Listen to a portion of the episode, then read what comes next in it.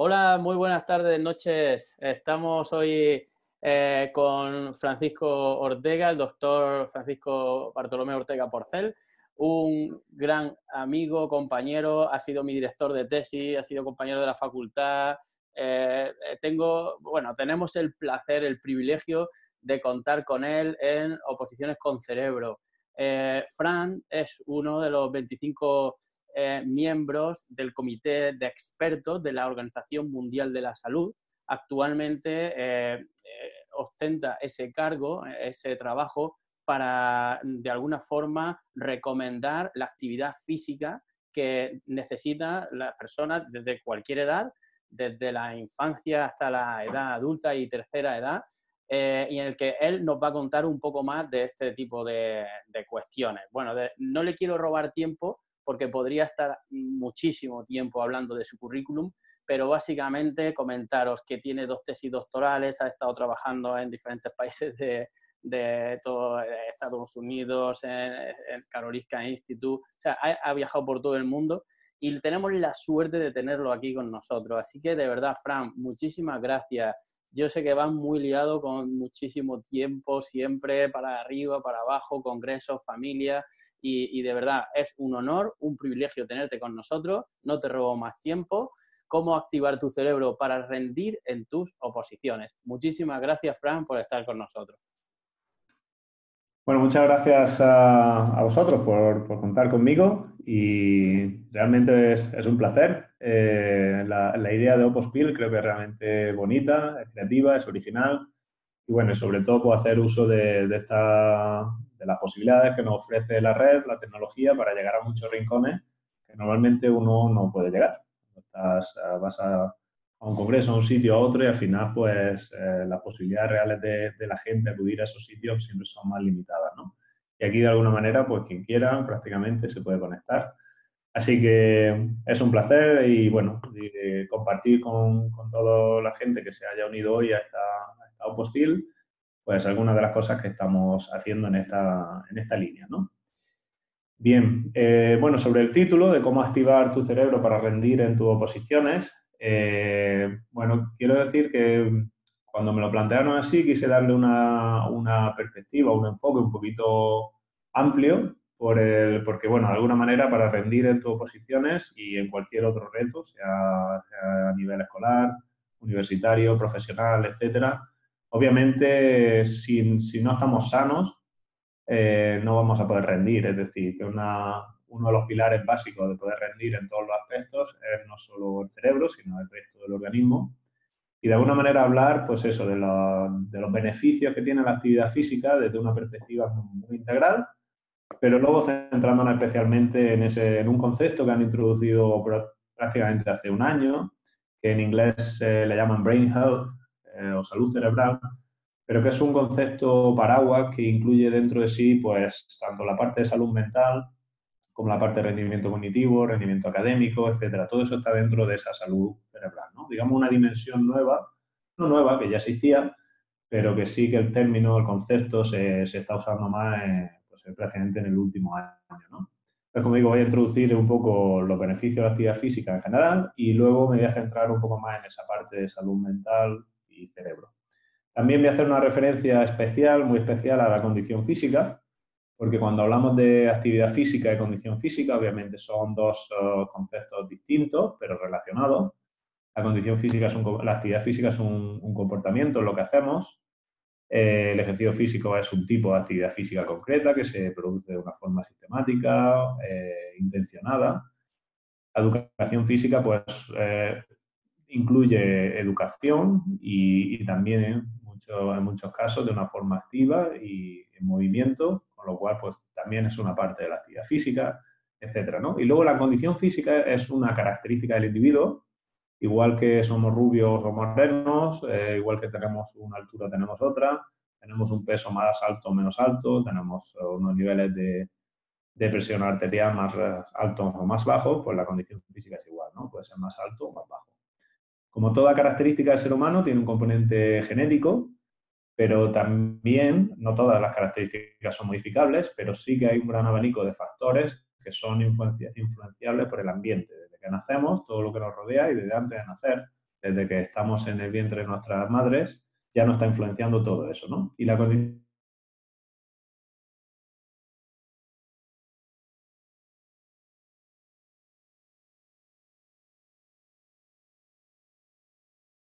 tenemos la actividad física, evidencia que demuestra que la actividad física es importante.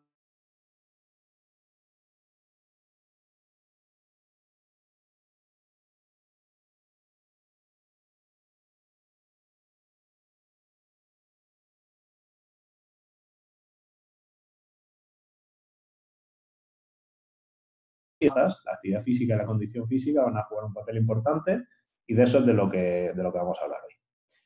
Bien, eh, bueno, quería, Dani ha, comentado que en los últimos meses eh, estoy trabajando dentro de, un grupo coordinado, orquestado por la Organización Mundial de la Salud y, bueno, la verdad es que está siendo una experiencia muy, muy importante en mi carrera profesional y trabajando con personas pues, diferentes, de diferentes partes del mundo. Y lo que estamos haciendo básicamente es, siempre que escuchéis la palabra eh, recomendaciones o guidelines en inglés, eh, lo que hay detrás de eso es un proceso bastante más complejo de lo que parece, bastante más tedioso y más eh, y con más esfuerzo económico y temporal del que parece. Entonces, por ejemplo, en la pantalla, ahora mismo, ¿se ve toda la pantalla bien? Sí, se ve perfectamente, Fran, se ve muy bien. Perfecto. Bien, pues en la pantalla tenemos lo que serían no las guidelines, las recomendaciones que yo, con las que yo estoy participando ahora mismo, que son las de la Organización Mundial de la Salud y se publicarán en el año 2020, eh, sino son las últimas, las más recientes o por lo menos las más potentes que, que existen actualmente, que son las que hace el Departamento de Salud americano y se publicaron el año pasado, en 2018. Entonces, para llegar a ese punto de recomendar qué tienen que hacer las personas en los diferentes grupos de edad, eh, se creó, igual que, ha hecho la Organización Mundial de la Salud, un grupo de trabajo que trabajaron durante dos años pues, de forma muy exhaustiva para hacer una revisión eh, detallada de toda la evidencia científica existente hasta el momento. Y sobre esa base, sobre esa base de la pirámide, que es la evidencia científica, se construyen las recomendaciones. Entonces, además de las recomendaciones, que son muy importantes, tienen un impacto social, a nivel científico, el documento de base en el que se basan esas, eh, esas recomendaciones, pues también muy importante. Y ese documento científico, eh, una tablita resumen, eh, como ejemplo, centrada en la parte de niños y adolescentes, nos demuestra lo que serían los seis pilares básicos que, que este comité, trabajando durante dos o tres años, con unas 700 páginas aproximadamente que tiene el documento científico y unas 4.000 referencias, concluye en estas seis líneas. ¿no? Entonces, esta es la parte que afecta a niños y adolescentes, sobre todo para quien esté trabajando en oposiciones para pues, secundaria o primaria, eh, que va a moverse con este, con este grupo de población. Pero bueno, todos estos factores aplican también a los adultos, todos los seis, más otros adicionales. Bien, entonces, de forma muy breve, en algunos de ellos me voy a, ir un poquito más rápido para centrarnos un poco más quizá en la parte de cerebro que decíamos que es la que, está más centrada con la, con la charla de hoy. Pero bueno, podemos decir que las personas que practican actividad física de forma regular eh, tienen seis grandes beneficios, bloques de beneficios. Uno es que mejoran su salud ósea, de bone health. Otro es que mejoran el estado de salud de su peso corporal, peso corporal, composición corporal. Otras que mejoran su capacidad cardiorrespiratoria y su fitness muscular, es decir, su condición física aeróbica y su condición física muscular. Eh, mejoran su salud cardiometabólica, mejoran su cognición y reducen el riesgo de depresión. Bien, como digo, hay muchos, muchos, muchos otros eh, variables de salud importantes que están asociadas y que hay evidencia de que hay una mejora cuando se practica actividad física de forma regular. Pero las que presento en la pantalla ahora mismo son las que el nivel de evidencia científica es más fuerte, es más contundente. Es lo que, digamos, lo que a día de hoy podemos afirmar con certeza. A veces cuando escuchamos, hablamos, eh, bueno, pues diferentes personas en diferentes medios, es difícil discernir si lo que están diciendo tiene un nivel de evidencia fuerte, contundente, como el que se presenta aquí, o uno moderado, o uno a veces inconclusivo. A veces hay un estudio de una cosa y ya Digamos, lo que aquí se intenta hacer es diferenciar entre las cosas que estamos muy seguros y hay otras que no están tan seguras que no estamos en esta tabla. Bien, pues entonces dentro de estos seis pilares que voy a ir comentando durante mi charla, eh, voy a hablar de, tres de ellos, que serían estos tres. En primer lugar, hablar de la parte de salud ósea. Este es un aspecto fundamental cuando, cuando se trabaja, cuando se promociona la actividad física en niños y adolescentes, es importante toda la etapa, pero ¿por qué es tan importante estas etapas tempranas? Si la, si la osteoporosis, los problemas relacionados con el hueso, con las caídas, con las fracturas, normalmente ocurren en una edad más avanzada, ¿por qué es tan importante la actividad física en esta etapa? Bien, porque se sabe que tenemos eh, durante un periodo de crecimiento, que es toda la infancia y la adolescencia, hasta una adolescencia tardía, casi principio de la edad adulta, lo que ocurre es como que nosotros vamos aumentando, aumentando nuestra masa ósea. Y llega un momento que se alcanza un pico. Y ese pico se alcanza al final de la adolescencia, al principio de la edad adulta. Bien, ese pico es como si nosotros subimos una montaña y subimos hasta el Veleta. Estoy aquí en Granada y lo veo desde mi ventana. Ahora porque es de noche, pero normalmente lo veo. Bien, pues si subo hasta el Veleta he alcanzado ese pico muy alto. ¿Cómo lo consigo? Pues haciendo mucha actividad física, ejercicio físico de unas características concretas. Normalmente aquel que incluye un impacto mecánico es el estímulo eh, osteogénico que produce eh, más osteocitos y una mejor masa ósea, una salud ósea. Eh, saltos, carrera, todo tipo de actividades que tengan impacto con el terreno. Y bueno, hay otros otro estímulos, pero ese es el principal. Entonces, si hemos alcanzado el pico del veleta, digamos a los 20, a los 20 y algo años, al final de la adolescencia, principio de la edad adulta, a partir de ahí vamos a empezar a bajar. ¿Vale? Pero ahora imaginamos que en vez de alcanzar ese pico tan alto, yo llego un poquito más bajo, llego a Borreguiles, ¿no? que es donde nos sube el teleférico cuando vamos a esquiar. Y ahora a partir de ahí empezamos a bajar también. Entonces, ¿cuál es el problema? Que en función de lo alto que llegáramos al final de la adolescencia, el pico máximo que hayamos sido capaces de estimular y promocionar, pues luego, aunque bajemos, perdamos masa ósea a la misma velocidad, vamos a seguir estando en una situación de ventaja con el que alcanzó un pico más bajo. Entonces, esa es la idea de por qué es tan importante promocionar la salud ósea en la etapa temprana, porque de alguna manera el pico que alcancemos es donde vamos a empezar a bajar y si llegamos muy alto, aunque bajemos lo mismo, vamos a seguir estando en una situación aventajada respecto al que llegó. Bueno, eso descrito así de una forma sencilla es, eh, es uno de los motivos en los que hay muchos estudios que demuestran que es importante, que mejora y que eso tiene unas consecuencias importantes para la salud. Pasamos al punto 2. El punto 2 es tan conocido que es en realidad el que más rápido voy a pasar. Que es, dice, vale, mediante la actividad física, el ejercicio físico, podemos mejorar nuestro estado de peso corporal. Sobre todo cuando hablamos de niños y adolescentes que están en una etapa de crecimiento, eh, cuando crecemos, crecemos en altura, en, longitud de los huesos, en anchura de los huesos, en densidad de los huesos, en densidad de la musculatura y el peso corporal lo esperable es que vaya aumentando el peso corporal en etapas tempranas funciona de forma diferente a la etapa adulta. Pero lo que sí es importante, y es lo que aquí se refiere, es la composición corporal. De alguna manera ir creciendo y morfológicamente eh, adaptando nuestro organismo de la forma más saludable posible.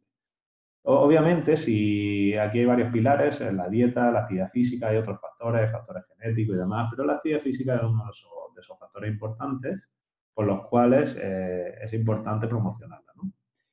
Bien, eh, ni que decir tiene que en España especialmente tenemos un problema muy grande, todo el mundo, sobre todo el mundo desarrollado o en vías de desarrollo, pero especialmente en España la obesidad infantil eh, a nivel europeo estamos siempre en ese puesto 1, 2 o 3, dependiendo de los rankings, pero estamos siempre con la prevalencia más alta de sobrepeso y obesidad de toda Europa.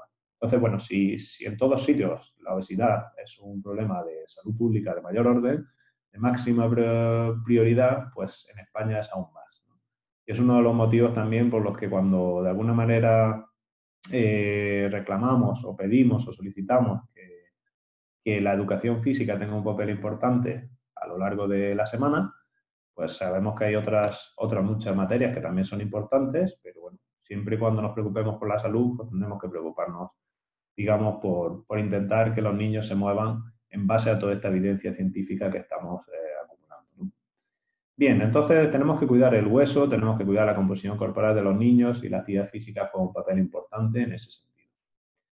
Y luego, para seguir estando sano, para poder rendir a nivel escolar y a nivel académico, profesional, etcétera, obviamente eh, la salud cardiometabólica es un, es un, pilar básico. Como sabéis, en la edad adulta, eh, la causa número uno de muerte y de morbilidad y de gasto sanitario y de consecuencias personales y para la, para la persona, para la familia, para la sociedad, pues la enfermedad cardiovascular. Se sabe que, de nuevo, que las manifestaciones de la enfermedad aparecen en una edad más temprana, pero esa salud se garantiza, se promociona desde las edades más, eh, tempranas. La enfermedad aparece en una etapa más tardía. Eh, dicho esto, eh, ¿a qué nos referimos con salud cardiometabólica? Pues normalmente a una serie de factores de riesgo, de variables que se ha visto que si las tienes, tienes más riesgo de tener enfermedad en el futuro.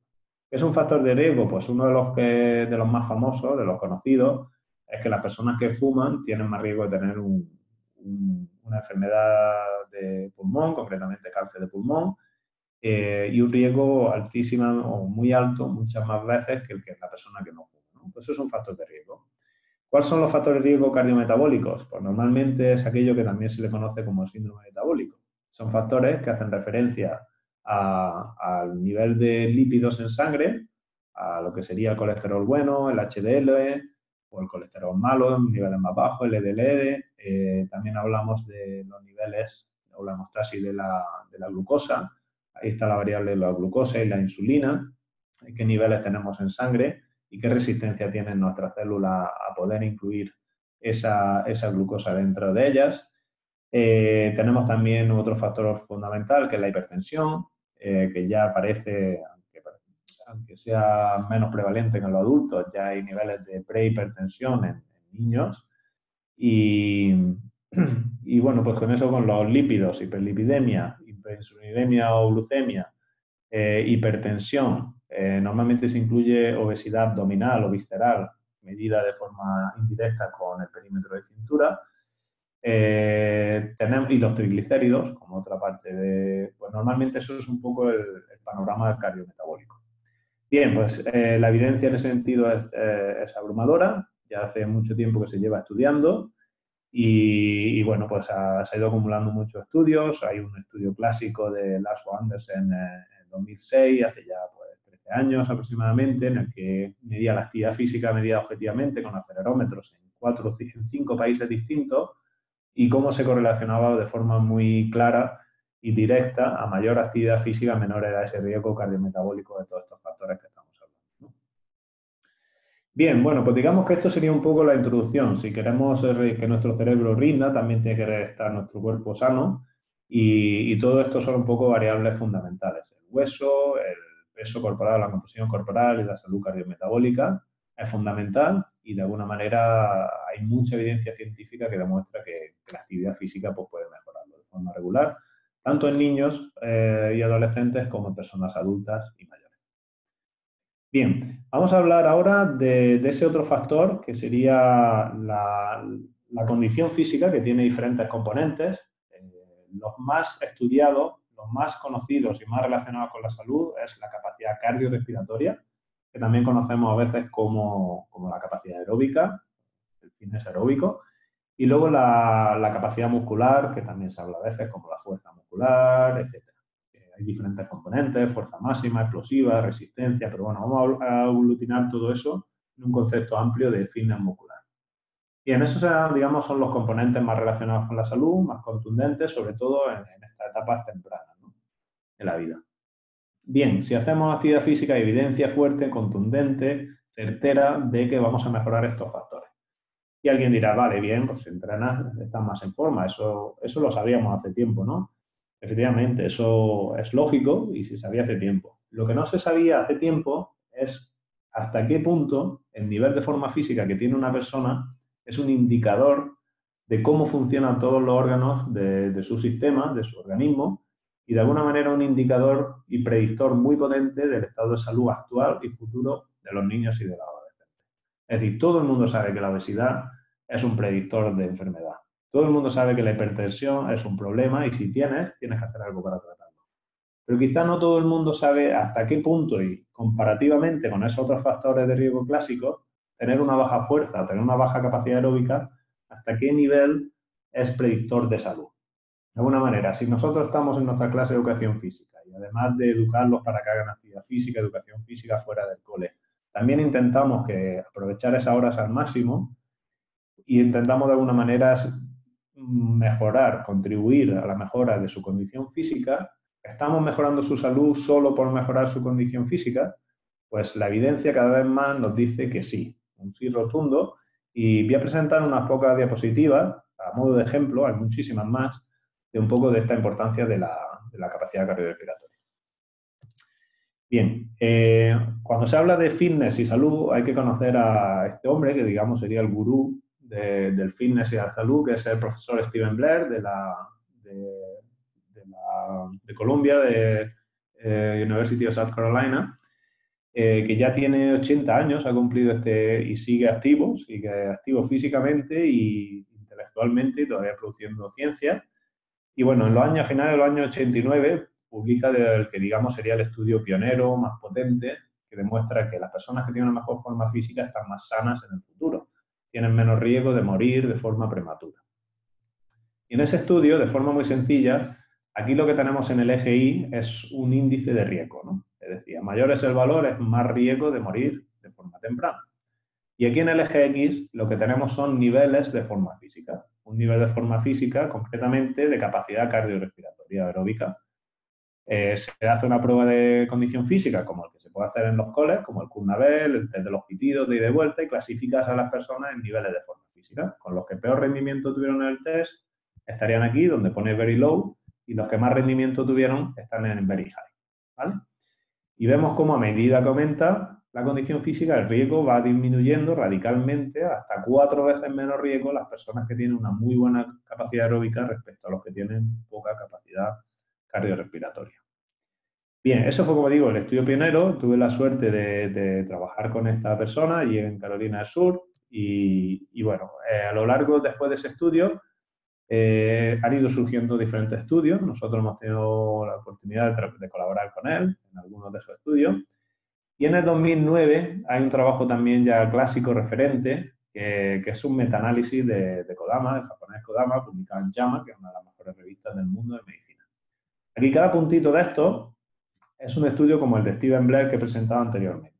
Es un estudio una cohorte longitudinal que incluye como unas 20.000 personas aproximadamente, y esas 20.000 personas, 20, 30, 40, 50, están seguidas a lo largo de 15, 20, 30, 40 años. El tiempo de seguimiento varía entre los estudios, pero normalmente es una media aproximadamente de, ese tiempo de seguimiento. ¿Y qué es lo que puedes ver? Pues puedes comparar si las personas que tenían mejor o peor condición física, cuál es su riesgo, qué porcentaje de ellas siguen vivas y qué porcentaje de ellas han muerto. ¿Vale? De esa manera podemos estimar pues si una mejor condición física se asocia con vivir, vivir más años y con menos enfermedad. Y aquí todo tenemos una línea de referencia. Lo que está a la izquierda quiere decir que hay un riesgo reducido, que hay menos riesgo. Y vemos que todos, absolutamente todos los estudios se quedan a la izquierda de la línea discontinua pequeñita de puntitos, que quiere decir que la evidencia es muy contundente, es consistente, no hay estudios que estén a un lado o a otro de la, de la línea, y de alguna manera podemos confirmar que si la obesidad es importante, la hipertensión es importante, tanto más importante es tener una baja condición física para tener más riesgo de enfermedad. Y por tanto, tanto más o igual de importante es tratar esa condición física para mejorarla, esa capacidad aeróbica, para intentar disminuir nuestro riesgo de enfermedad futura. Bien, este es un metaanálisis, aquí simplemente hay pantallazos de muchos otros estudios recientes, originales, revisiones, metaanálisis. En algunos de ellos pues, hemos participado nosotros, gente de nuestro grupo, del grupo Profit, en Granada, en colaboración con, con ellos, con el grupo de Carolina del Sur en Estados Unidos.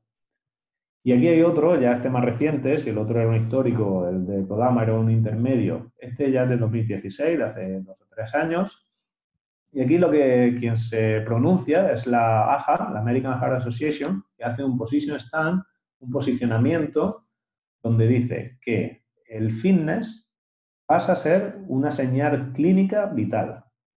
Es decir, tras revisar de nuevo toda la literatura, tras ver qué cantidad de predicción añade a los modelos de predicción de riesgo que existían hasta el momento. Tras tener todo en cuenta, dice que el fitness es una señal clínica vital. Es decir, que si en la clínica se miren una serie de parámetros, se debería medir también la capacidad aeróbica.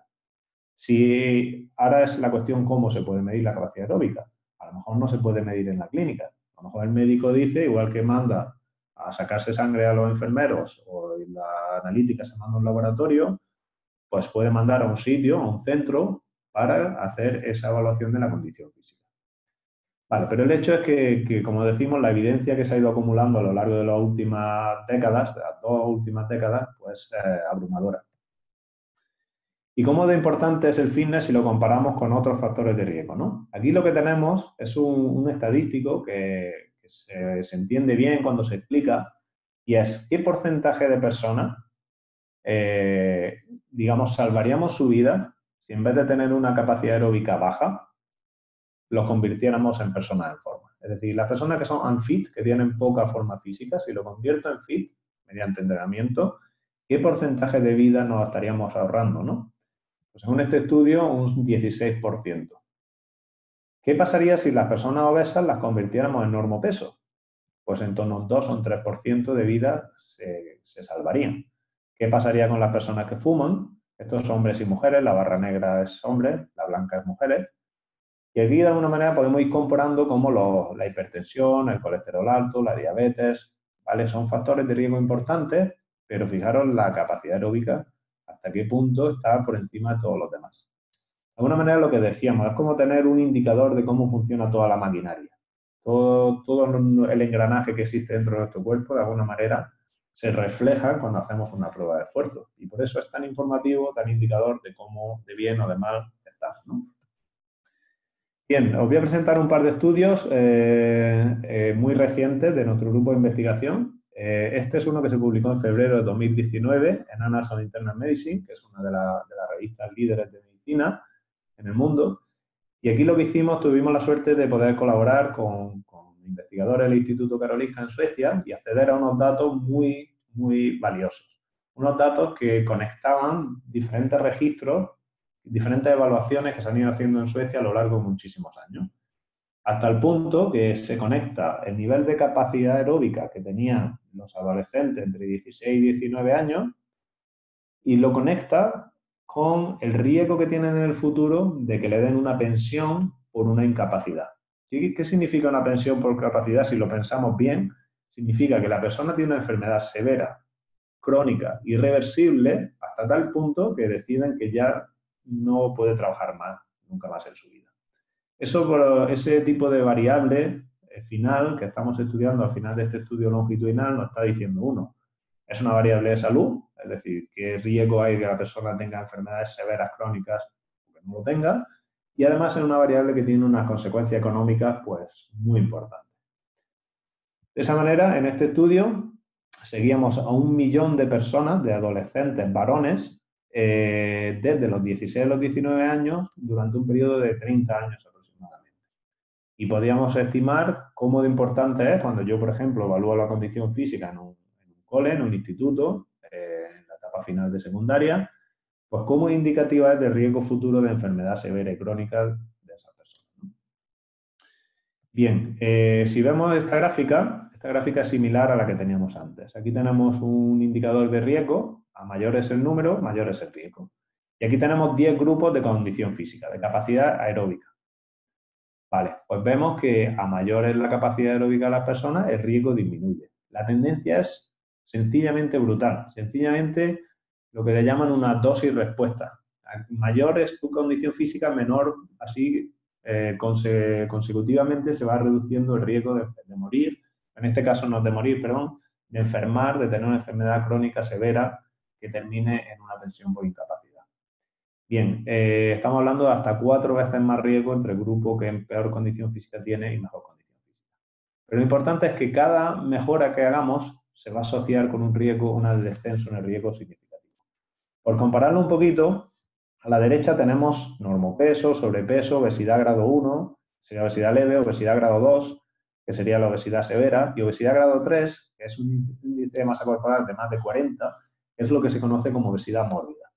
¿Verdad que nadie dudaría que una persona con obesidad mórbida es una persona excepcionalmente a riesgo y excepcionalmente eh, enferma? A que nadie esperaría que una baja condición física tenga un riesgo de enfermar 30 años después igual que una persona con obesidad mórbida. Pues efectivamente aquí los datos están hablando por sí solos, no lo estoy diciendo yo, no estoy vendiendo humo, estoy vendiendo lo que, lo que se ha publicado en este artículo recientemente en este, en este mismo año.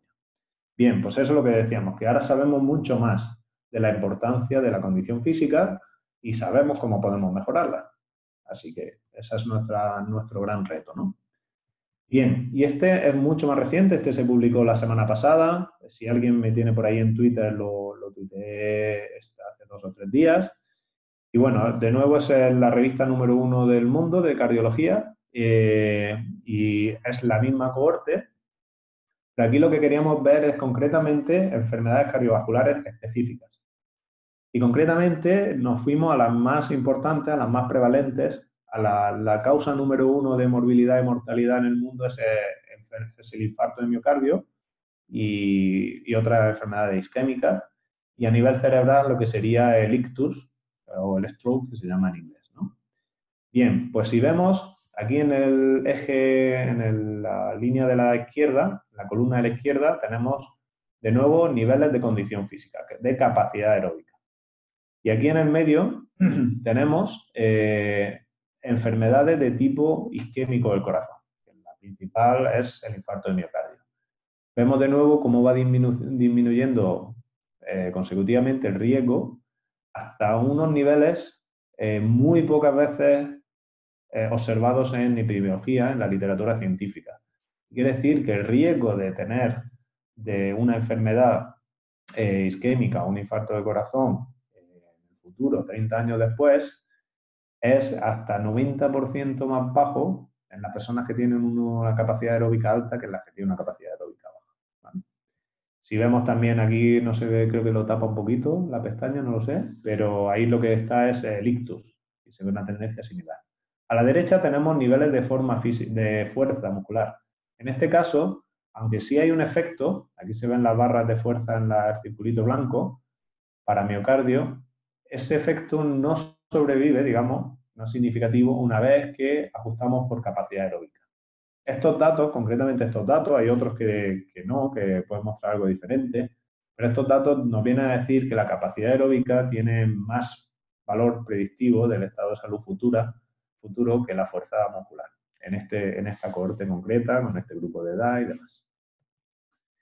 Bien, eh, bueno, hemos hecho un repaso de tres de los seis pilares eh, de alguna manera para decir que la actividad física, eh, practicada de forma regular, mejora nuestra salud ósea, nuestra composición corporal y nuestra condición física, sobre todo la, parte aeróbica y fuerza. Y todo ello es fundamental para estar más sano, para, vivir mejor y para rendir más eh, en cualquier etapa de la vida en la que estemos. Y ahora vamos a pasar a, aquí dice que hay evidencia fuerte de que la actividad física reduce el riesgo de depresión. Y aparte de la depresión sabemos que está la ansiedad, que está, hay otras variables relacionadas como el estrés, el estrés percibido, crónico, hay otras variables positivas, que es lo que se conoce como salud positiva, que sería la felicidad, el optimismo, eh, eh, la, esperanza con la que uno ve la vida, etcétera, ¿no? Hay variables en, en, tono negativo, en tono positivo de cómo de bien psicológicamente una persona se encuentra. Pues vamos a ver alguna muy resumidamente eh, ¿Qué sabemos a, día de hoy? Lo presento esta chica es eh, María Rodríguez, está terminando la tesis doctoral en nuestro grupo de investigación, defenderá ahora en febrero. Y su tesis ha centrado bastante en la parte de actividad física y salud mental, ¿no? Y uno de los estudios más recientes, también publicado este año en una revista muy buena de medicina del deporte, de ciencia del deporte, lo que viene a estudiar es el rol de la actividad física y el sedentarismo en la salud mental en diferentes grupos de edad, preescolares, niños y adolescentes. Y hace una revisión sistemática y un metaanálisis. Metaanálisis de los estudios de intervención existentes para, de alguna manera, promediar el efecto que existe en, los programas que se han hecho de ejercicio físico sobre la salud mental de las personas. Lo que intentamos hacer en este estudio fue, en vez de centrarnos solo en, eh, como decía, en la depresión, en la ansiedad, en una cosa, en un factor, en otro, quisimos estudiar la salud mental en general y de alguna manera conseguimos, estandarizando los estadísticos, que como se suele hacer en los, métodos de metaanálisis, los resultados de cada uno de los estudios en diferentes variables de salud mental, pues los estandarizamos para poder promediar el efecto y ver si efectivamente podemos decir con la boca grande que la actividad física mejora la salud mental en un concepto amplio de la salud mental, más allá de la depresión, digamos que es lo que más se sabía, como se ha demostrado en la, diapositiva anterior. Bien, aquí tenemos de nuevo lo que se llama un gráfico de, de bosque, un forest plot, que lo que hace es cada uno de estos puntitos y su intervalo de confianza es un estudio diferente. Todos son estudios de intervención y son sobre depresión, sobre eh, el nivel de, enfado con la vida, satisfacción de la vida, autoestima, bienestar, eh, autoconcepto, en fin, eh, felicidad, diferentes variables. Y todo lo que esté a, a la derecha de esta línea central quiere decir que los estudios pues tienen un efecto positivo en el grupo que hace ejercicio respecto al grupo que no hace ejercicio físico. Y este diamante, que es como se llama en estos gráficos, final es el que promedia el efecto de todos los estudios.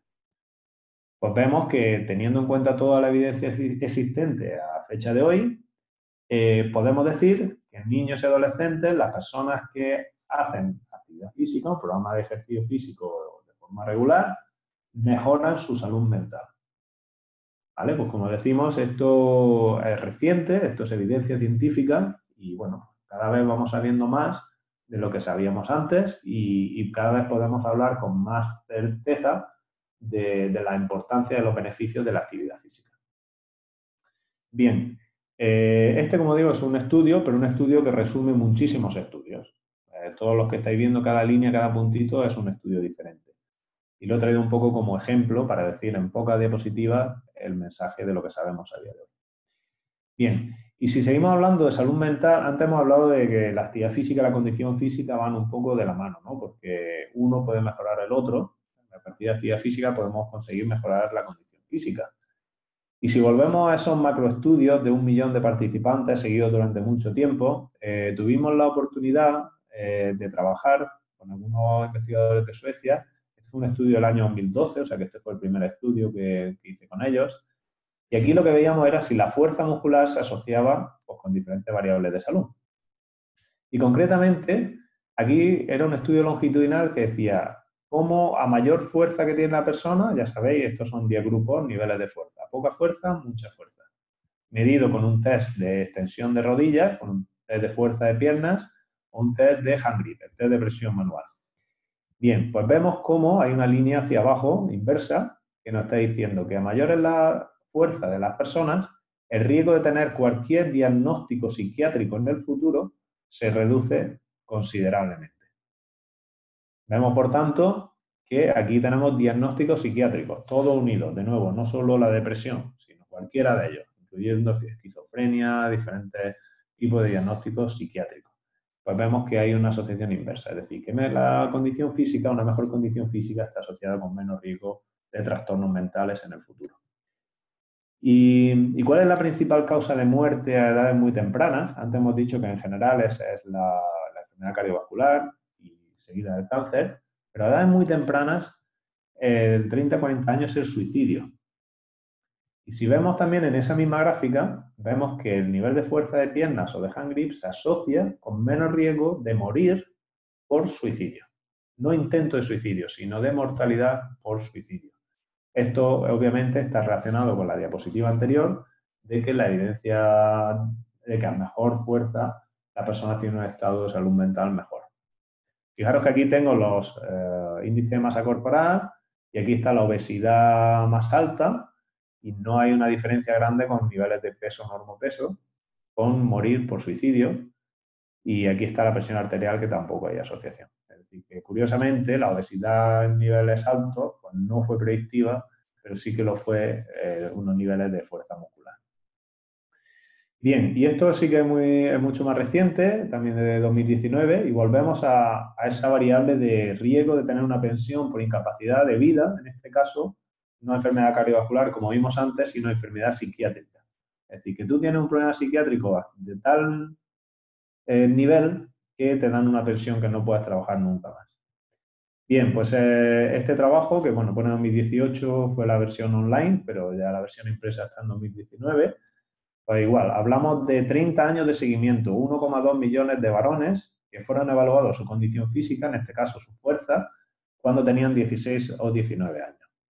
Esta foto que pongo aquí fueron dos uh, postdoctorales suecos que estuvieron trabajando con nosotros en Granada durante dos años y participaron en estos estudios desde Granada.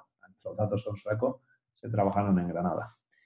Bien, aquí tenemos cinco grupos igual, fuerza de, en este caso de, de piernas, de extensión de rodilla, y vemos cómo a medida que aumenta la fuerza, disminuye el riesgo de tener una pensión por un problema psiquiátrico.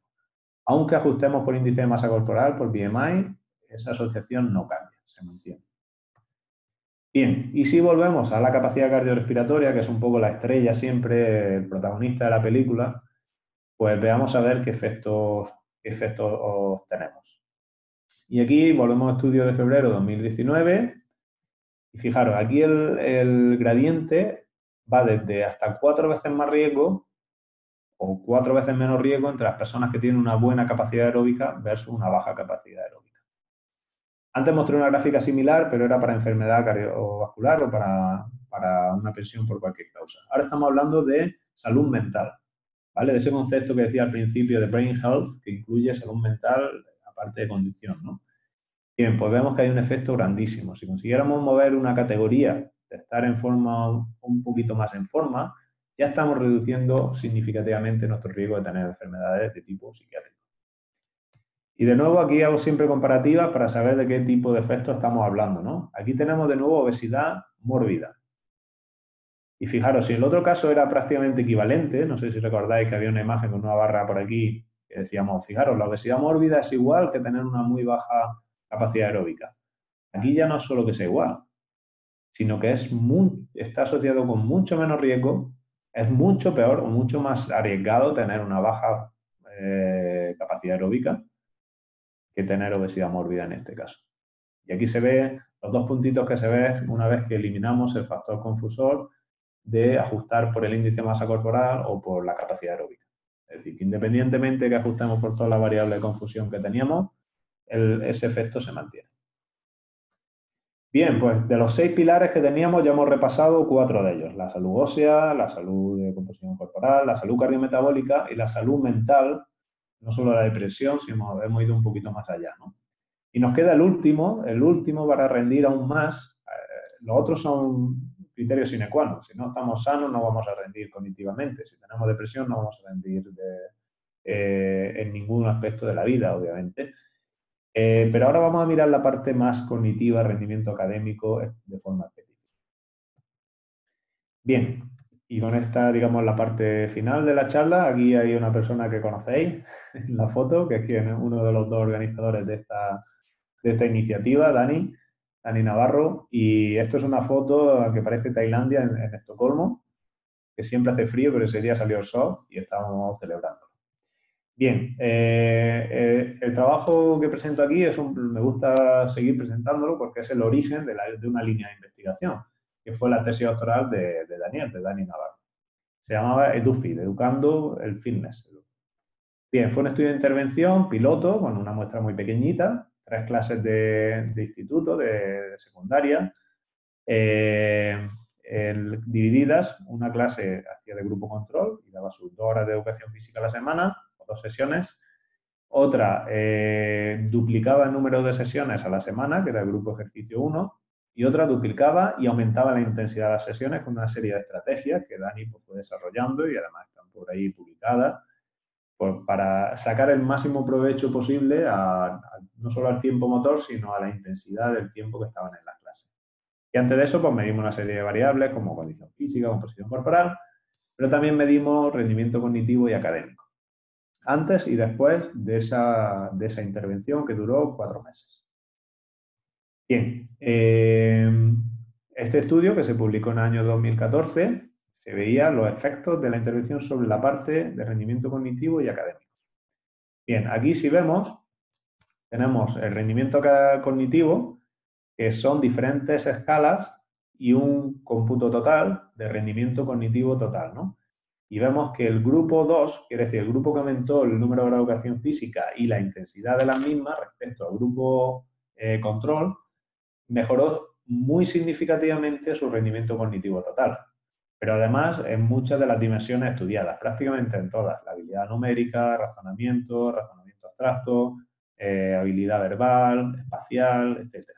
Todo ello mejoró en este pequeño estudio, pero con unos efectos tan grandes para, aunque el tamaño muestral fuera pequeñito, el efecto llegará a ser significativo. Y si miramos las notas, las matemáticas, las notas, el cómputo de notas total, pues también vimos una mejora en las matemáticas y en todas las asignaturas promediadas y en todas las asignaturas promediadas quitando la educación física. Es decir, y aquí pone otras, que incluye idiomas, eh, ciencias naturales, ciencias sociales, etc. Es decir, que los indicios fueron pues, muy prometedores y decidimos seguir trabajando en esta línea. Aquí hemos tenido la suerte de contar con, este centro de investigación, el CINCIC, si no sé si alguno lo ha visitado alguna vez. Es el Centro de Investigación de Mente, Cerebro y Comportamiento de la Universidad de Granada, está al lado de la Facultad de Psicología en Cartuja. Perdón. Y este hombre, Andrés Catena, es el director del centro de investigación y ha sido nuestro colaborador principal en toda la parte de neuropsicología, eh, en todos los estudios que hemos desarrollado en esta etapa en los últimos 5 o 6 años. Bien, eh, tenemos la suerte, la gran suerte de disponer de este aparato, de una resonancia magnética de, máximo nivel, eh, que costó unos 11 millones de euros originalmente y ahora ha sido actualizada a, la versión última que existe de, todo lo que es el hardware, ahora en este otoño de 2019. Bien, todo eso nos permite mirar el cerebro, dar un paso más a lo que hicimos en EduFit y ver que veíamos una de rendimiento, pero queríamos ver también qué pasaba en el cerebro. ¿no? Y aquí empezamos a ver, volvemos a hablar de fitness, de capacidad de los diferentes componentes del fitness, y en ese caso miramos si los niños que tienen una mejor condición física tienen diferencias estructurales en su cerebro. ¿no? Y cuando hablamos de diferencias estructurales, en este caso lo que fuimos a ver es si la materia gris de las diferentes estructuras, estructuras importantes, sobre todo las más conocidas, el hipocampo, es responsable de la memoria, del aprendizaje, ¿no? Y aquí lo tenemos. Vemos si los que tenían más condición física, la forma de esa estructura era distinta. Y todo lo que son los puntitos amarillos que se ven en la figura, quiere decir que son secciones de materia gris que están expandidas, que están más desarrolladas en los niños que tienen una mejor a continuación seguimos con lo que es el proyecto Active Brains, que como su propio nombre indica es ver qué efecto tiene la actividad física, un programa de ejercicio físico sobre el cerebro, la cognición en niños con sobrepeso obesidad. Y aquí, por presentar solo algunos de los ejemplos de los estudios, este es eh, José Mora, Pepe Mora, que ha leído su tesis en septiembre de este, este curso, y se ha centrado principalmente en ver diferencias a nivel neuroeléctrico, de electroencefalograma. Bien, aquí podemos ver eh, todos los circulitos que se ven en el mapa son diferentes áreas, áreas de Brodmann, eh, regiones del cerebro en las que hemos encontrado diferencias, más actividad eléctrica en aquellas personas que tenían más eh, fuerza muscular, fuerza de manos, más salto de longitud, fuerza de piernas, más velocidad de agilidad y los circulitos rojos más capacidad aeróbica. todos esos circulitos son secciones más activadas en las personas que tienen mayor condición física en sus diferentes componentes. Si pasamos a, ver eso en qué se traduce y miramos test, de, test cognitivo, de rendimiento cognitivo, miramos principalmente las funciones ejecutivas, eh, tenemos la flexibilidad cognitiva, la inhibición, la, la, planificación, y vemos todas estas líneas, quiere decir que a mayor es la condición física, en este caso tenemos fuerza de presión manual, salto de pies juntos, capacidad aeróbica, velocidad. Bien, vemos que a mayor es la condición física en casi todos los casos, todo lo que está marcado es eh, diferencias significativas asociadas con un mejor rendimiento cognitivo. Bien, eh, si seguimos, eh, miramos no solo la parte de actividad neuroeléctrica, la parte de rendimiento cognitivo, si nos vamos a la parte académica, lo que serían las notas, pero además de las notas, nosotros aquí lo que quisimos hacer es un examen mucho más exhaustivo, mucho más preciso de su rendimiento académico y para ello usamos un test, el test de Busco Muñoz, que es una versión traducida de un test que ya existe en el extranjero y que conlleva unas dos horas, dos horas y pico de test con cada niño, uno a uno. ¿vale? Eh, y eso nos permitía tener una medida mucho más precisa, mucho más exacta del nivel de rendimiento académico en diferentes dimensiones. Bien, pues toda esta red, que parece una tela de araña, eh, son, cada una de estas líneas son asociaciones eh, significativas, estadísticamente significativas. Y podemos ver cómo la capacidad aeróbica pues, se asocia con rendimiento académico total, con escritura, con expresión escrita, con fluidez académica, es decir, que hace las cosas más rápidas, y aplicaciones académicas, que es eh, resolución de problemas. Y exactamente, o igual, un poquito menos, pero otros componentes de la condición física también se asocian. Es decir, ¿qué mejor condición física? Un factor modificable eh, en, la, etapa que estamos aquí estudiando de la infancia, se asocia con mayor actividad eléctrica, mayor rendimiento cognitivo y mayor rendimiento académico. Y aquí os presento a Irene, que es eh, una postdoctoral que lleva ya cuatro años trabajando con nosotros y se ha centrado mucho en mirar el cerebro desde el punto de vista de la neuroimagen, de la resonancia magnética. Aquí hay dos trabajos, eh, por no entretenerme más, pero dos trabajos publicados en Neuroimagen, que es la revista número uno de, de este área, de neuroimagen del mundo, uno en 2017 y otro en 2019. ¿Y qué nos vienen a decir estos dos estudios de forma muy resumida? que de nuevo una mejor condición física, sobre todo la capacidad aeróbica en ambos casos, eh, se asoció con más volumen de materia gris, es decir, un, volumen total de materia gris más grande en 11 regiones distintas que a su vez estaban asociadas con un mejor rendimiento académico. Y por otra parte, en este segundo artículo, más reciente, lo que miramos es el grosor cortical y también estaba asociado con la condición física y ese grosor cortical estaba asociado además con la inteligencia. Bien, con todo ello eh, queda claro que la condición física es un factor fundamental, que es modificable y que está asociado con diferentes dimensiones de la cognición y del cerebro. Bien, a efectos de la intervención de ActiveBrain, aquí por desgracia no, tenemos todavía todos los resultados. Eh, este, la intervención de ActiveBrain consistió en unos cuatro meses, cinco meses de ejercicio físico, eh, cinco sesiones, se recomendaba un mínimo de tres a la semana, eh, principalmente basadas en las recomendaciones de actividad física, es decir, tenía un componente aeróbico, un componente de fuerza. Intentábamos eh, estimular la intensidad mediante una serie de estrategias jugadas con los niños y controlábamos la, frecuencia cardíaca durante todas las sesiones, durante toda la intervención en todos los niños. Y veíamos qué efecto tenía este estímulo a nivel de cognición, de cerebro, salud mental y de salud física. Y como digo, en un futuro esperamos hacer otra OPOSPIL en la que podamos contar todos los resultados, porque lo cierto es que, estamos, hemos visto cosas muy, muy interesantes, principalmente a nivel de inteligencia, de flexibilidad cognitiva y de rendimiento académico, pero no hemos querido quedarnos ahí. Estamos mirando qué ha cambiado en el cerebro para, que se produzcan esos, eh, esas mejoras en el rendimiento cognitivo y académico de nuestros niños. Y estamos eh, indagando en la neuroimagen, que es bastante tediosa, y bueno, aún no hemos terminado, ¿no? Pero bueno, quería adelantar un poquito que por ahí van los tiros y que, se están viendo resultados muy interesantes.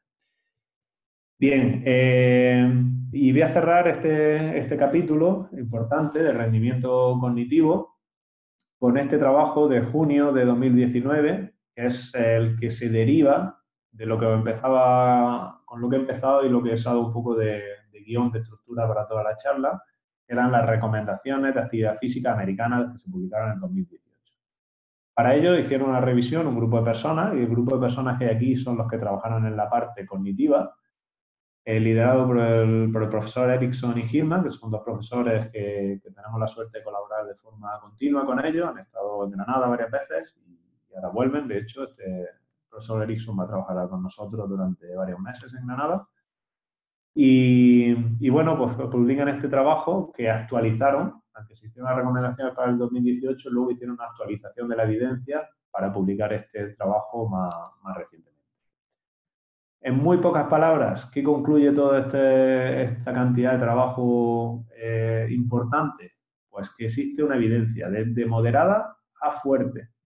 Es decir, no es débil, no es inclusiva, sino que es entre moderada y fuerte de que la actividad física beneficia, mejora el rendimiento cognitivo.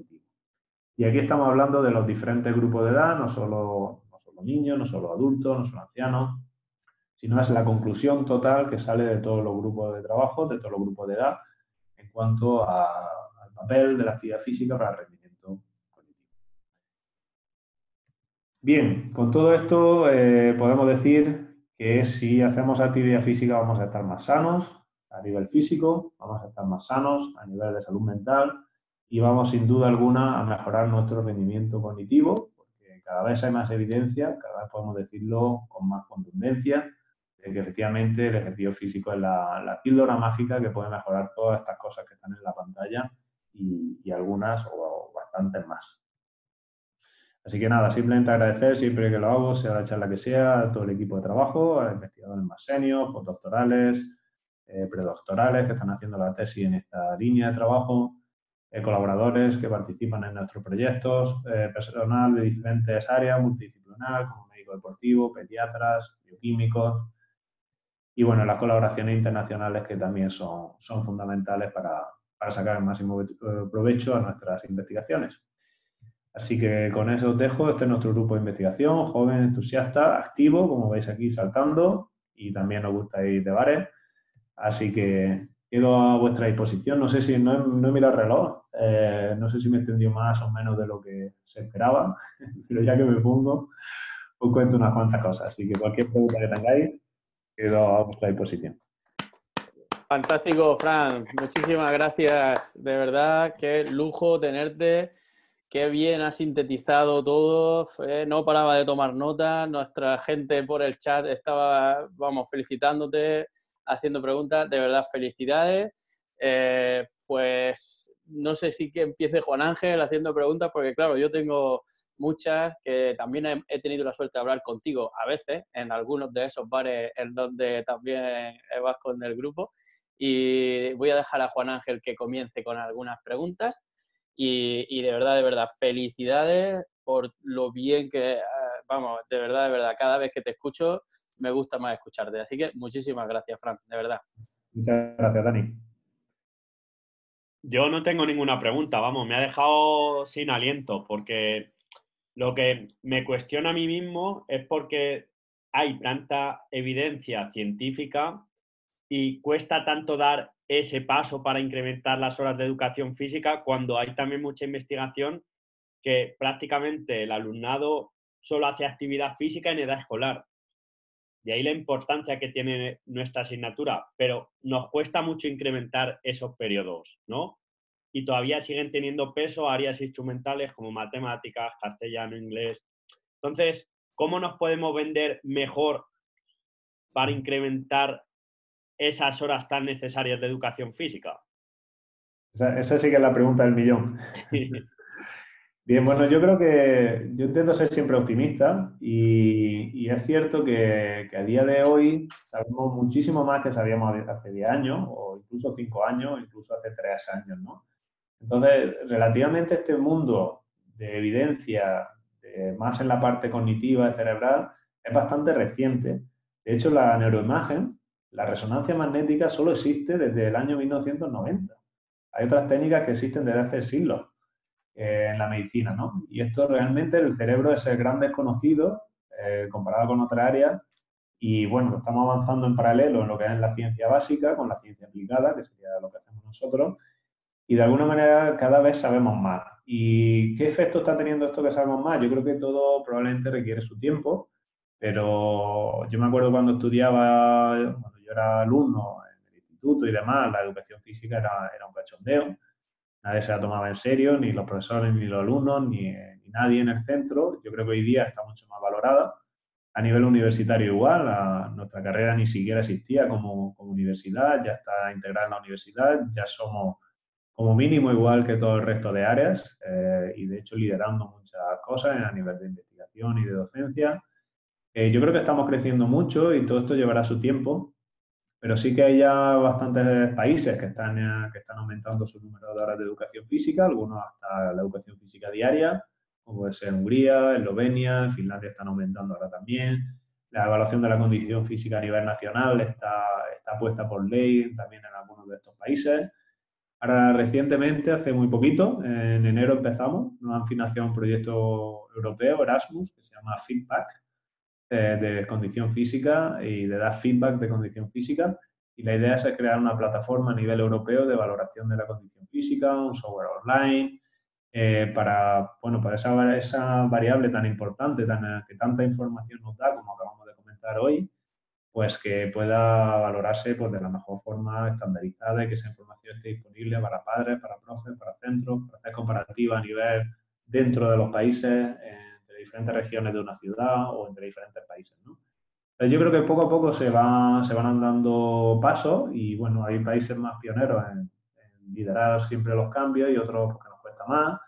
España es complejo por el tema además que las competencias están, están separadas por comunidades autónomas, con lo cual es muy difícil que hagan como otros países que, lo imponen y por ley, porque, porque alguien a nivel político se ha convencido de todo esto y ya se hace en todo el país.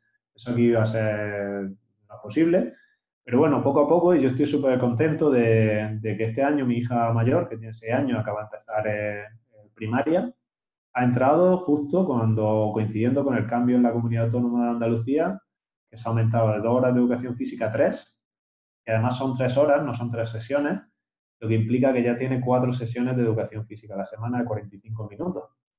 Bueno, cuatro sesiones ya está muy bien, porque en 45 minutos, cuatro veces por semana, se puede hacer muchas cosas. Si además la complementas con una actividad extraescolar de dos días, que son muchas veces, lunes y miércoles, y vas y vienes al cole andando, pues ya estamos asegurando unos niveles de actividad física eh, bastante aceptables. Y bueno, así que eh, creo que en Murcia aún no está, pero se están haciendo movimientos. Madrid ya vi en la prensa que el año que viene se, implementan también las tres horas de educación física. Así que yo espero que se vaya extendiendo como algo positivo, ese contagio, y, que en poco tiempo pues, tengamos pues, tres horas más, tres horas, que algo es, y a lo mejor en un futuro pues vayamos aumentando un poquito más, ¿no? Así que vamos a intentar ser positivos y optimistas y bueno, cada uno en su en la parcela en la que se mueva, pues intentar hacer toda la presión posible y, bueno, hay gente que, que algunos tenéis contactos a nivel de consejería, etcétera y demás, y, me consta que vais a hacer todo lo posible por, por, intentar promover esto y nosotros desde el área de la investigación pues también dar más argumentos, más herramientas para que esto cada vez esté más claro y esta opinión vaya calando en la sociedad, porque al final la sociedad es la que mueve los cambios que se producen en ella. Gracias. Pues sí, la verdad, Fran, subrayo todo lo que decías y como bien dices, hay ya movimientos por, eh, por aquí, por Murcia. Eh, también tenemos a Fernando Ureña, que es también de nuestra, de nuestra zona geográfica, de aquí de Murcia, que tuvo la comparecencia en, el, en, el, en el Congreso de los Diputados y que de alguna forma ya es un tema político. Y hay algunos partidos políticos que lo están también incorporando en sus programas electorales, como todos sabemos. O sea que ya, como dice Frank, hay que ser optimistas y esto, cuando hace 20 años era impensable que en, unas conversaciones entre políticos se hablara de incrementar la educación física, ¿no? Pues que hoy día ya, lo es. O sea que hay que ser optimistas. Eh, Fran, te voy a hacer algunas preguntas que nos están haciendo algunos alumnos por aquí, por el chat, si te parece bien. Algunas yo creo que las podría incluso hasta responder yo, pero bueno, si no vamos mal de tiempo, sobre todo por ti, por la conciliación familiar, eh, pues me gustaría hacértelas, ¿vale? Vale. Mira, eh, por un lado nos preguntan que por qué la flexibilidad, que es la capacidad física básica que siempre trabajamos en el currículo, que tanta importancia le damos, pues cómo que no se incorpora mucho en este, en este tipo de estudios, ¿no? Entiendo que, claro, la flexibilidad, pues, a nivel de enfermedad, de, dolor de espalda y todo lo que tiene que ver con la higiene postural es muy importante, de hecho, corrígeme si me equivoco, eh, hay un artículo de Palma Chillón del 2010 que hace referencia a esta, a esta, a esta capacidad física evaluada con el, el test de flexibilidad de tronco con una pierna flexionada y la otra estirada, ¿verdad? Que hacía relación a esa importancia de la flexibilidad. Pero claro, no tiene mucho que ver con las enfermedades cardiovasculares o las enfermedades metabólicas a ver si voy bien por ahí. Cuenta, cuéntanos tú. Sí, no, no uh, ibas perfectamente por ahí. Eh, la, flexibilidad no se olvida cuando, cuando por ejemplo, en, la, en, el, en, el, proyecto Alfa, el proyecto europeo, donde revisamos y hacemos varias revisiones sistemáticas de la literatura para decir cuáles son los componentes de la condición física relacionados con la salud, o cuáles son los test de condición física más fiables, o cuáles son los test de condición física más eh, válidos. Y hacemos una serie de revisiones sistemáticas y una serie de artículos metodológicos. La flexibilidad está incluida en todo ello. El tema es que, eh, bueno, porque hay unos componentes de la condición física y unos test de condición física que hay más relación con la salud que otros. Entonces, ¿la flexibilidad es importante? Pues depende para qué, ¿no? Es decir, una persona a lo mejor que en su disciplina deportiva requiera de una amplitud de movimiento, de rango de movimiento articular determinado, tendrá que hacerlo porque si no lo hace te aumentará su riesgo de lesión, etcétera, demás. Como bien decía, cuando lo relacionamos con la salud cardiovascular, metabólica o incluso ahora, más recientemente, toda la parte cognitiva, cerebral y demás, la, la, flexibilidad está incluida en todas las revisiones, pero no hay evidencia de que la mejora de la flexibilidad vaya a tener efectos en ninguna de estas dimensiones física, mental o cognitiva. por eso no sale, no es porque no la incluyamos en las revisiones o en la evidencia, sino sino porque está incluida, pero no hay suficiente estudio y los que hay no muestran que tenga un papel eh, importante desde el punto de vista de la salud. Sí es cierto, por ejemplo, que cuando vemos las recomendaciones de actividad física, esto va cambiando cuando se cambian los grupos de edad. Entonces, en la etapa infantil no es, eh, no es una variable relevante desde el punto de vista de la salud, en la etapa adulta, tampoco, pero ya en la etapa adulta, en la, la parte más eh, tardía o en las personas mayores, ya sí que se recomienda el trabajo de amplitud de movimiento, igual que se recomienda el trabajo de equilibrio. ¿Por qué? Porque es una etapa en la que se cae en picado la, movilidad articular y eso tiene un efecto, un efecto importante a nivel de, función vital, eh, de capacidad funcional, de riesgo de caídas por no tener la suficiente amplitud de movimiento en un momento dado, a lo mejor para poder eh, eh, corregir un mal paso, y efectivamente el equilibrio es otra variable fundamental que no se recomienda su trabajo en edades más tempranas, pero sí que se recomienda cuando en la etapa más tardía de la vida.